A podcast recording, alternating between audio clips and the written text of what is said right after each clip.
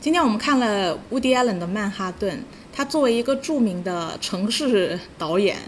他确实非常好的勾勒出了曼哈顿这座城市的风貌、复杂和那种不安定感。和那种多元性带来的多可能性和遗憾、错过各种情爱纠葛吧，我觉得确实都裹挟在了整个城市的印象标签中。这部电影就是在讲他作为一个四十多岁的老头，就乌迪艾伦再一次自己参演，他里面饰演的角色呢，就是一个四十多岁的老头和一个十七岁的女孩约会。嗯，在约会的过程中呢，他就一直劝这个女孩。多去外面看看外面的世界，多跟同龄的男孩去约会约会，不要把注意力太放在我这样子的老头上。就其实我觉得前半段他是对自己的这种年龄界限还是很膈应清的，晰的，对、他还是觉得有违道德，觉甚至也觉得跟一个跟我年龄差太多的女孩一起，呃，谈恋爱交往也是有违一定程度上道德的。而且也是没有未来的，也是没有未来的，你不会有什么好的结果的。他心里是这么认为的，所以当他有机会跟一个跟他同龄的适龄的另外一个女人在一起的时候，他中途就选择，哎，放弃了那个十七岁的女孩，让十七岁女孩去国外学习啊，跟别的男孩约会啊，然后跟另外一个女孩，呃，跟他同龄的女人在一起了。但殊不知，在跟这个女人相处了之后，依旧就是那种现代生活中的不确定性和各式各样复杂的因素，导致他跟这个跟他适龄的女人也走不到最后开花结果。然后这个时候，他又回忆起了当年那个对他关注更高的十七岁少女，并且回到十七岁少女的身边，想跟她复合。但是十七岁少女呢，已经决定去伦敦了。嗯，但是从十七岁的少女的角度来讲呢，她是她的意思是，我先去出个国，六个月后回来，你得对我有信心，我我应该还是会选择你的。但这个时候陷入焦虑的就是伍迪·艾伦演的这个角色了。对他觉得这个女孩一旦放出去，见识到了外面的花花世界，她就回不到她当时的身边了。嗯，所以当时我们看电影看到这个环节的时候，我们就直接念出了《大话西游》的那段台词：“曾经有一份真挚的感情放在我的面前，我没有珍惜，对吧？”对，所以大概就是讲的一个在曼哈顿这座城市中，不同的男女情爱纠葛的故事。嗯，好。然后我们其实今天顺着这部电影呢，我们会 focus 在一个话题上，这个话题也是涉及到 Woody Allen 作为一个导演争议性最大的那个关键点，就是他作为一个老男老男人， 最后娶了自己的养养女，已经是一段很接近乱伦的关系了。对，这个事情放在欧美那种开放的市场中，几乎都接受不了他这样子的存在。对，嗯，一度让 Woody Allen 的电影事业和各方面的名声大受冲击。他最后跟这个小他多少岁啊？他呃，他六62十二岁的时候娶了二十六26岁岁的养女，嗯，那四十岁的年龄差， 36三十岁六岁的年龄嗯差，就是三十六岁的年龄差娶了这个女人，但这个女人现在是跟他是属于婚姻最长的那个那个对象了，三任吧，前面有，对，嗯，然后结果他最长久的就是跟他非常接近于乱伦的这个养女对，的关系已了，经有二十多年了，是的，已经二十多年了，孩子对都生了一堆了。所以我们今天好神奇主要真的就是要讨论这个魔幻现实、 非常靠近禁忌的话题。嗯，就是在之前我们看电影的过程中，我们其实也意识到了这件事情，哪怕放在非常开放的美国，都是一件非常难以启齿，很多人觉得就是最大的丑闻。嗯，嗯，在他们的道德开放的道德观下，都很难容忍这件事情，就是类似于在《越狱》那部电影里，恋童癖都是属于在监狱这样子的最底层恶社会里最底层的、对，最被看不起的，最被看不起的。但是乌迪·艾伦作为世界大导演，他的名声一旦一度都代表了一座城市，嗯，就他常常会代表纽纽约约嗯去参加一些活动，他已经是城市的一个代言人了。结果城市的代言人最后做出了很接近于乱伦的这件事情。然后我们今天就是要从《曼哈顿》这部电影聊一聊关于这个这件事儿，对的看法吧。其实我觉是得他们年龄还不是他们之间最大的问题，关键是她是他的养女这件事情。对，但其实也没有准确的血缘关系哦。其实准确的来讲，法律上也不是法律上认可的养父女，是他就他的老婆 Farron 收养了女儿，但他和他的那个 Farron 虽然在一起，但是没有正式结婚，就没有正式从法律上是从是是真的是他养女的啊，但他们俩没有婚姻关系，没有真正结婚 OK 和上一任妻子，也就是说，其实准确的来讲，从法律上来讲，他们是没有父女关系的。但是从义务上来讲，或者说从市面上的认知的角度来讲，他就是他养父了。他们没有夫那个夫妻关系吗？那为什么还要打官司？呃，主要还中间还有另外一段故事，就是有另外一个更小的养女，嗯，呃呃，说乌迪疑似乌迪安伦强强奸奸了了她，她就是性侵犯了更小的一个孩子。嗯，呃，因为其实这件事情，我在跟纯子看乌迪安伦系列，我们就开始涉及到了这个话题。我一对开始跟你讲乌迪安伦在六十多岁的时候娶了他二十六岁的养女，你的当时的第一个感受是怎么样的呢？就是很震惊。其实对于我来说，确实不是年龄上的，而是这个养父女关系上的。一开始是 OK 比较难接受的，我觉得，因为不是说我本人可以接受个这么老的啊，但是别人这样，我觉得是可以理还好嗯解 了，我的。可以接受。以前以前也有名人七十二岁娶二十七岁的也有，所以对所以更重要的是养父女这一层关系，是。你怎么看待养父女呢？那是从什么时候开始收养他？就是那个女生是多少岁？其他小孩会从更就从 baby 的时候就收养，嗯，但是这个宋怡，就她现在娶的这个二十六岁的亚裔，嗯，会特殊一点，她是比较大被收养的，也就是说他们其实已经过了那个我可以发自心底称之你称我父母为父母的那个年纪了，嗯，他已经对自己真正的生母是很有印象的，骨子里他也很难承认那个 Farron 是他的妈妈，嗯，呃，所以他其实也很难从骨子里，他因为他不是从 baby 开始收养的，就也很难真的称呼 Woody Allen 为父亲，嗯，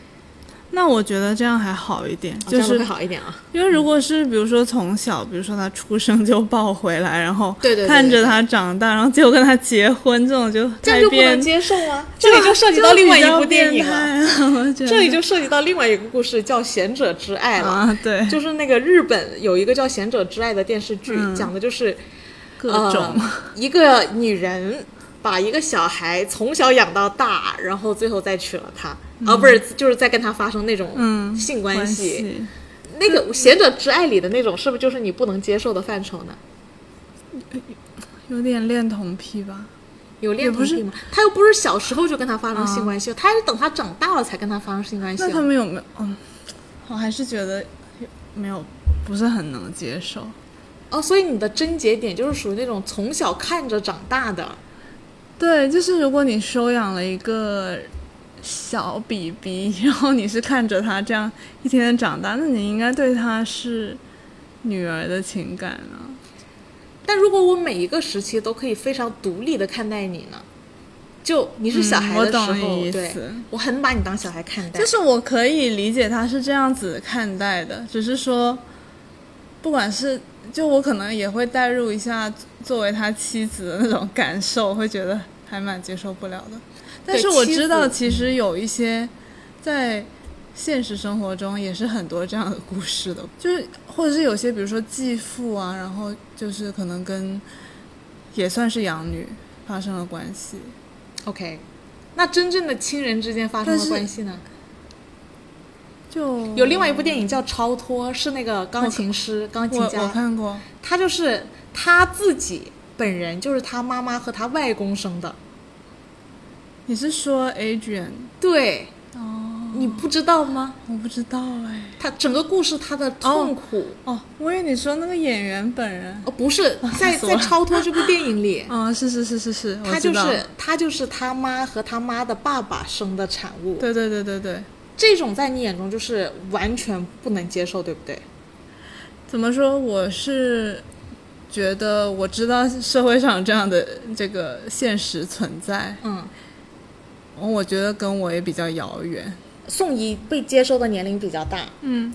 但其实他还是十多岁的很小的孩子，未成年。当时哦，是吧？很小的时候，就 Woody Allen 和他养女认识的时候，而且他和他他和 Ferry 虽然没有正式结婚，但是他就是天天来他家，就像爸爸一样。呃 f a r r e n 也会叫他收养的孩子们叫 Woody Allen 爸爸。嗯呃，宋怡至少是叫了六年爸爸的，嗯叫 Woody Allen。可能到了一定年龄，十六岁之后，可能就开始不叫爸爸了，因为要开始往另外一个方向走了就叫他乌迪嘛。 ，Allen 之类的，或者他有真名，因为嗯 Woody Allen 是笔名对嘛。对对，这具体的不太好判断，大家有兴趣可以去看 HBO 出的一个法伦大战 Woody Allen，讲的就是这段现实生活中的这段故事。嗯也就是从从 Farron 的角度来讲，Woody Allen 是我的男人。哦，孩子们虽然是我收养的，但是你是我的爱人，那你自然是他们的爸爸，他嗯们也一直是叫你爸爸的。所以从 Farron 的角度来讲，当他发现 Woody Allen 和他其他他自己的女儿在一起了的时候，对于呃 Farron 的冲击无疑是很大的。对啊我觉得站在他前妻的角度是肯定很受冲击的。对这里的冲击维度是很复杂的，一方面是难道我没有魅力了吗？难道我引狼入室了吗？难道我没给孩子很好的保护吗？他的他他的自我怀疑和伤痛是维度更复杂的。是的，对，但是我的意思是，可能从 Woody Allen 的角度和他干女儿的角度来讲，呃，维度不会像 Ferry 那么复杂。我觉得这里就是有点 pin shit 呀，就是他们在那个 HBO 的大战里面，嗯你很明显感觉到 Ferry 的情绪是很复杂的，呃，包括他还有另外一个女儿，嗯疑似说 Woody Allen 性侵了她，但是那个小孩当时才七 岁，所以他那个视频，呃，当时 Ferry 还专门用一段视频拍了他女儿，描述 Woody Allen 侵犯她的过程。但其实从一个七岁小孩子这的我就真的不能接受了。哪个哪个爬，就是如果 Woody 如果 Allen 他真的性侵犯犯了七的话岁对不小对孩，对但是呃，当时从法律的角度来讲，是判这个七岁的小女孩呃说法不可靠，没有确凿 Woody Allen 真的性侵了他的另外一个女孩就儿。只是说，嗯如果它真的发生的话，这件事情我不能接受。就嗯对它它发没发生，我就我们就不做评论了嘛，OK，吧？嗯对对对对。啊，不过当时这里我觉得也有很值得争议的地方，因为当时 Woody Allen 是纽约最有代表性的导演，没有之一。嗯然后所以当时就是疑似说司法对 Woody Allen 进行了庇护，就是故意让他不要确凿所有罪名。然后也有就是有点 Me Too 那味道，就是有点压迫嗯 Farron、 OK，但事实上，Farron 在发现自己养女有被疑似被性侵可能性，马上拿相机记录了下来。这里也很有 for show 的可可能性。就这件事情到最后都没有非常确凿的结论哦，双方是各执一词的。嗯，就 Farron 肯定是想把 Woody Allen 就是描述成一个真正的恋童癖，对很变态，喜欢侵侵呃侵犯弱女幼女，跟他在一起的动机就是不纯的，就是为了搞他收养的孩子们，在他心里可能确实是这在样，他心里，可能也确实是这样。对，但是当时甚至有一个心理学家为 Woody Allen 做了一份心理侧写，嗯，他说，呃，Woody Allen 本人是没有恋童癖倾向的，只是表达爱的方式很古怪，与众不同。但这份说辞是不是听起来也很暧昧？感觉 就是模棱两可。就什么叫古怪？古怪的表现形式是什么？对，如果有一些肢体触碰或者碰不该碰的位置，你你这里真的很难界定。其实事实上，我觉得也蛮难界定的。呃，这里涉及到了另外一个点，就关于恋童癖这个问题，我觉得这里如果把把我们的尺度聊得更宽一点，嗯之前在《黑镜》里面有一集，讲的是一个小男孩，他呃在网上被拿拿住了什么把柄之后，就那个去他妈的世界的那个男主角啊，嗯我不知道你有没有印象。他在那个故事里，就是他当时在网上一开始他没有揭露到底是什么事情，就他网上有一些什么东西被人拿捏了，之后就一直有个匿名的短信叫他去干这干那干这干那，然后其实最后就是参加了一个无形中的那种像黑市的斗殴那样，然后最后会有活下来的人，然后后面有很多打赌的人和观看的观众受益， 那不这就样是 N 号房事件？很类似。然后最后揭秘的时候说，呃，他其所有黑镜都是在吐槽那个高科技会给人带来什么问题嘛？对，然后最后发现这个小男孩，大概十六岁、十七岁左右的这个小男孩，被人拿捏住的证据是什么呢？就是他在网上偷看性侵幼童的 A 片，嗯，就导致了他觉得这件事情是绝对不能公开的，因为在欧美市场，再开放的欧美市场，你看这种类型的片都会直接被打入最底层，嗯，变态、是，恋童癖，很多可怕的标签会跟你一辈子这那这那。我觉得恋童癖这件事情是可以理解的，但是不能付诸于真正的行动。动，嗯，就比如说你自己欣赏小孩，甚至对小孩会有一些额外的冲动幻想，我觉得怎么说呢？我觉得就是萝卜白菜各有所好，有懂些你人的意思，就但我还是是觉得挺恶心。对。但我有些我的怪癖在别人眼中就是恶心的，比如说本特利喜欢舔脚， 我举个很很不好、很不恰当的例子啊，因为如果我们要面对这个话题，我真的很难在就有些人喜欢吃屎，好吗？嗯可能有人喜欢喝尿或者闻腋下的狐臭，总会有一些难以启齿的怪癖，别人都会觉得很恶心。听起来，哼，但这些都不触犯法律底线，如果我只是把这个事情停留在幻想中，它其实也是不触犯底线的。对。我我喜欢在网上看小孩子的，但是你有没有想过，有这种幻想就会就有这样子的服务，是不是对？我觉得这里是个问题。也就是说，从法律的角度来讲，它可能会用从摇篮里扼杀到尽头的方式，才能根掉、根源、根治掉这一整条线的话，我觉得这个是值得这么做的。对啊，对，因为它确实就涉及到了那个最禁忌的话题了。因为我看 N 号房的时候，我真的就是很心痛。之前有说那个连环杀人犯啊，他是脑前叶有黑点，他天生情感障碍缺失，他对人与人之间是没有同情的。但是现在呃的随着科技的进步，有一些人会在他真正付诸于杀人实践之前就被挖掘和对他进行治疗。我在 B 站看到一个视频，然后他就讲一个已经被确凿，就是属于脑前也有黑点、天生情感障碍，就是属于连环杀人下凶手的那种，对人与人之间是没有情感羁绊的，就是说他要动手杀一个人，对他来说是毫无障碍，像杀鸡一样，可能就是这种级别的。然后，但是他是被人呃挖掘出来，并且也告知了他，他理智上也愿意配合大家对他的监管，然后就有人去采访他，你作为这样子的人的各种感受，嗯，包括问很敏感的问题，比如说你会不会想杀了我？然后他会回答说：“我觉得我杀了你，就是我自己内心肯定不会有任何一丝愧疚，就是，就是他就是一个真的完很全冷血的人，对，就是就是跟正常人，呃，如果硬要分出一个所谓的正常人，嗯就我觉得人人是很复杂的，各式各样层面的人，或者说很多所谓的规则也是为了保护大多数的人群而存在的。但其实你硬要说对错，我觉得这件事情的对错主要就是看，比如说刚才我说的那个杀人犯，他有没有付诸于实践。嗯，他其实他哪怕具备杀人的念头，充满着杀人的条件，吻合所有杀人的规律，只要他没有真的动手杀过人，不管从法律和道德上，我们都不能说他是罪人，或者说这里的罪呢是针对我们要保护不会有这样子想法的人，免受他的毒手。那你觉得，比如说像，嗯嗯、虽然他有恋童癖，嗯，但是他他没有去真的去强奸什么儿童，对但是他去看了这些影片呢？呃，我觉得这里要细分一下啊。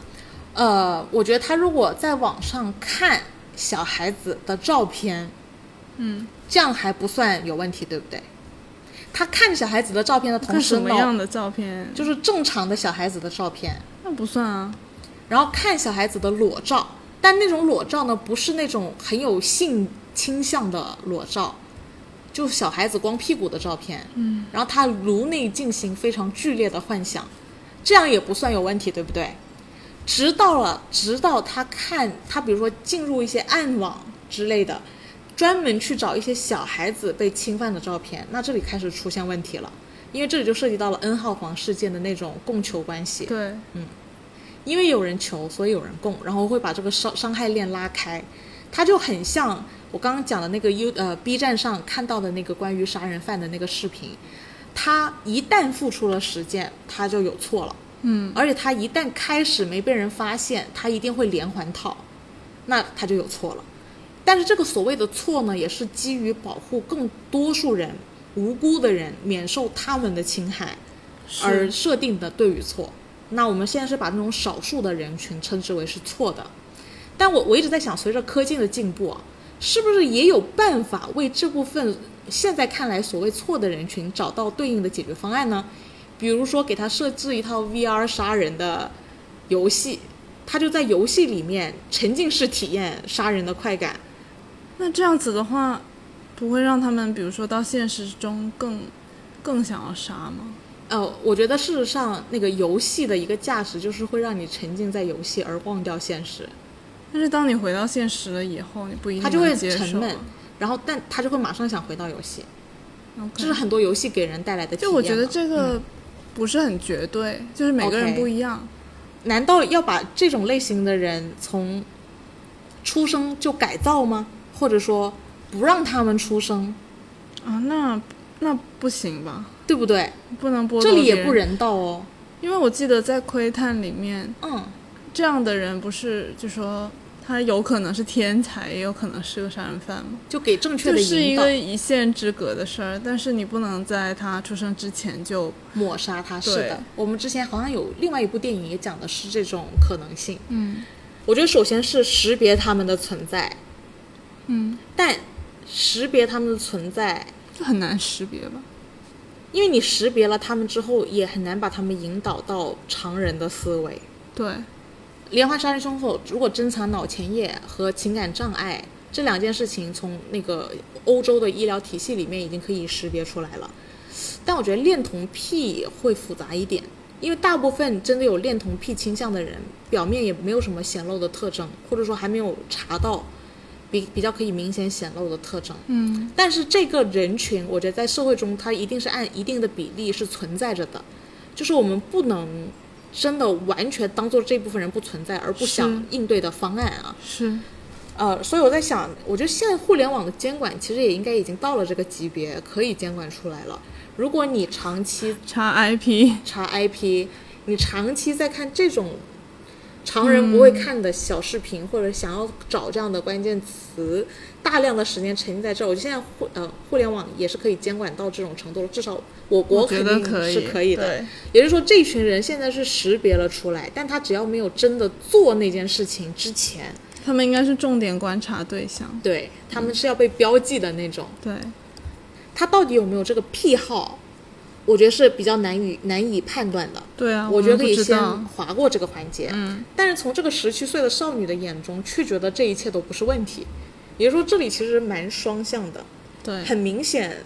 嗯、不是只是男方压榨了女方，因为肯定啊，这个男方在故事里也一直在劝她，你多去外面的世界看看，而不是，我觉得他跟《贤者之爱》其实是有差别的。因为我觉得《贤者之爱》也不是一个特别合适的例子的地方，在于那个女的动机是为了复仇，嗯，而不是的真的把这个男孩跟男孩之间发生的是非常单纯的情感关系。嗯呃，我觉得乌迪·艾伦在他和他这个养女之间，我觉得其实是比《贤者之爱》再阳光一点的，再光明一点的，因为他养女来的时候已经不够小了。他很多，比如说，如果他是有这种倾向，就是我从小 PUA 你，PUA 你到精神控制，然后让你认为，呃，跟我在一起才是对的。他他其实是没有来不及做这件事情了。他那个年纪收养这个女儿的时候的年纪，也就是说，嗯、他大概率没办法做到 PUA 他该女儿进行到思想控制，很很有可能他女儿也是自主对很多事情的判断之后自己的选择，也就是说更接近曼哈顿里的这个我十七觉得岁的应女孩该是挺接近的，是就是包括他整个挣扎的过程，是的他一开始肯定也是有过很多挣扎的，是的，而且他后面跟他养女结婚，嗯，会不会也是一个他想要告诉大家说，其实我真的是很认真的嗯去对待这个感情，然后是然后我们真的可能是真爱这样子的一种，就蛮像信息他在曼哈顿里的心路历程。嗯，但事实上，《曼哈顿》这部电影比他现实生活中做这件事情早了二十年。哦，他很，因为他是一九七九年，对，然后他最后跟他养，他当时拍《曼哈顿》的时候四十多岁嘛，嗯，他最后跟养女在一起的时候是六十多岁，，嗯，也就是他是把这个思考放在了他行动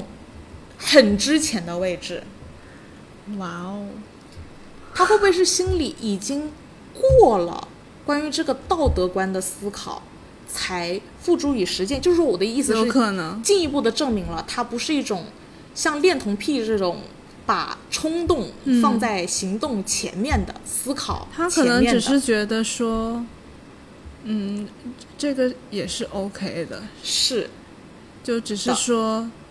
怎么就他刚好是我的养女，是嗯呃，因为你我我觉得看曼哈顿的过程中有几个点是特别有意思的。首先，你会发现十七岁那个其实是更想跟 Woody Allen 更长远的对走下去，对，呃非是常的 serious，非常的 serious。他甚至一度更像照顾 Woody Allen 的人，对而不是被 Woody Allen 照顾的。对，我觉得事实上，现实生活中的这个宋怡和现实生活中的 Woody Allen，你你说是 Woody Allen 在照顾宋怡吗？我觉得也不完全是，宋怡我都觉得嗯宋怡跟这个十七岁的这个女主有长得有点像，是不是？那，那感觉有点像，呃，我觉得他们是看起来又乖但又蛮敢的个性。，对对对，是就不是是那个种性上就是有点就像都的是这个类型的，我觉得，是，我觉得 Woody Allen 像在现实生活中找到了他幻想的 Muse 的那个味道，嗯，就是把在现实生活中找到了很接近他 Muse 的存在，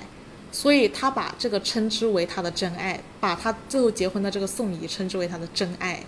可能是，嗯，然后包括我们呃开开篇之前有看他一个采访嘛，他说大家说这是个丑闻，那我就只能说这是一个真爱的丑闻。对，所以他他一度真的是非常认为，就回到《曼哈顿》这部电影里的话，嗯，我觉得有几个很有意思的点是：第一，那个十七岁的这个少女是更坚持、更更像照顾 Woody Allen，甚至像 Woody Allen 妈，就反正我觉得她在她的角度，她不觉得年龄差是年龄差的。嗯另外一个点呢，就是 Woody Allen 全程都在劝她。在外面看看别人，不要老盯着我，我不是你的最佳选择。她是有这方面的道德底蕴的，对，但他乌迪安在这个曼哈顿里面是经过了那个思想的挣扎和高低起伏。他是首先先劝了他，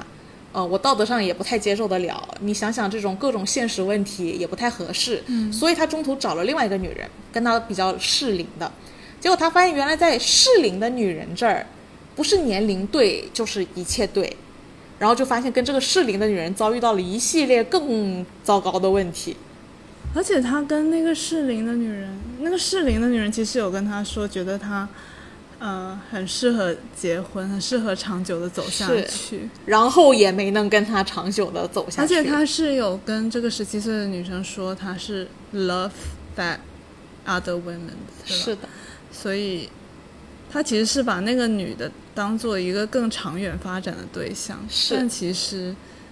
没有 work。对，对，这点也是特别有意思的地方。嗯，然后直到他在跟他适龄的、也认真对待了的、以长远的相处、结婚为目的的这个女女性交往破裂之后，他就意识到了，原来年龄在爱情中根本不是那个所谓合适的最最关键的因素，可能就是除了年龄，其他都更匹配他。其实就是在那个时候，他才真正认真的去思考想了这，个女生，就是把她当成一个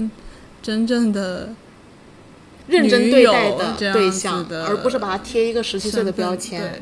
其实 Woody Allen 自己的行为更像小孩儿，而他这个十七岁的女友很多处事和对很多问题的看法，其实反而已经很成熟对，是了，的，比他更不孩子气。对，所以当他我我所以我觉得他自己在曼哈顿里面是经历过了这种对于所谓的社会道德嗯，应该怎么地，年龄怎么合适才适合结婚，这种很 cliche 传统认知的那些条条框框，进行了反思之后，他才意识到，原来他之前 diss 那个十七岁少女的一切，其实都是这些框框架架而已，不是真相。是的， 然后最后才会找这个十七岁。嗯也就是说，乌迪安冷在真正娶宋怡前二十年就已经思考过了这个问题，可能在他心中是甚的至已经得出了一个答案。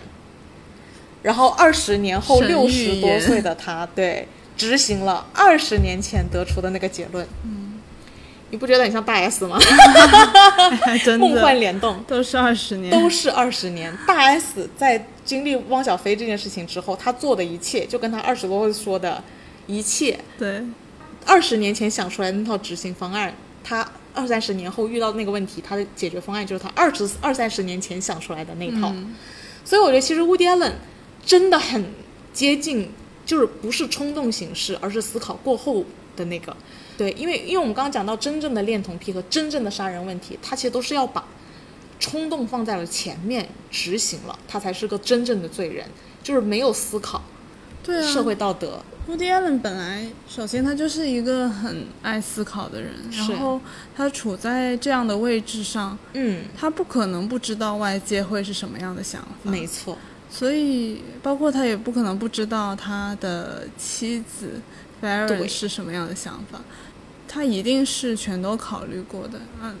而且是那曼哈顿这部电影可以说，至少在某种意义上，肯定是他一个心路历程的写照了。真的是，嗯，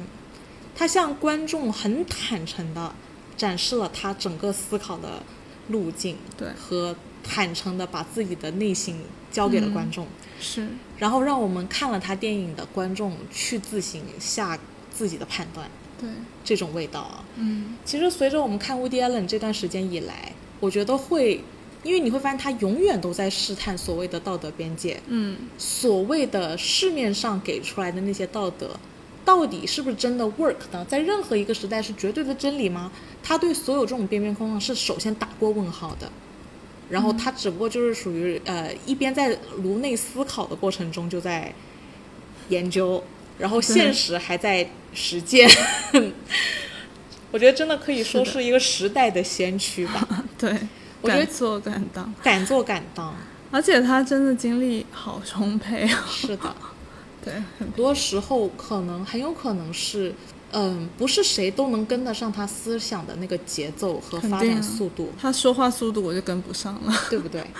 你就会发现他的颅内是一个多么精彩的节奏。对他嘴巴可能还跟不上他脑子呢。哎，对，嗯，就是弹指一挥间，我已经想出了一千万条 idea， 是的，但我嘴上只能一条条的说，对，所以就必须要快点说，所以他这辈子太多了出了特别多电影，对， 别很多话想别说的电影都赶不上他的节，别的导演都出不到他这个量级。对啊，对嗯，所以，是不是我们看多了 Woody Allen 的电影，也比较敢于去思考所谓的各种框框、条条、边边角角，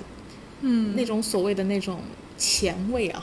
就是我们之前其实已经讨论到特别好的问题了。就我们认为的前卫，你换一个时代看是正常的，都不叫前卫了。嗯但某一些所谓前卫的观点放在过往看，哇，那简直是前卫到令人作呕之类的，就会有一些极端言论啊。对，其实这就是看时代发展的节奏，它是动态的。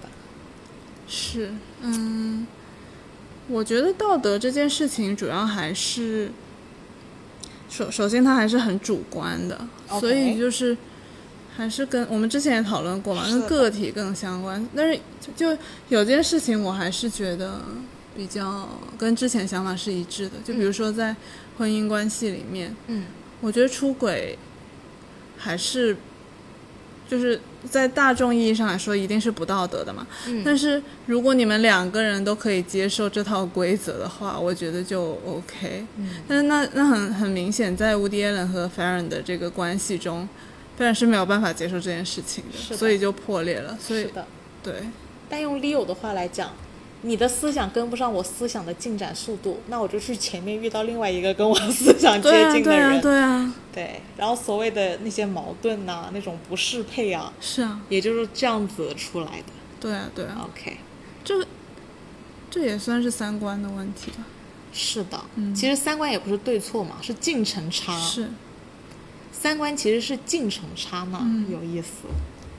对，嗯，我感觉我们的思想都被 Woody Allen 的这一套电影，感觉推了一把的感觉。我觉得会有更多的重新思考了。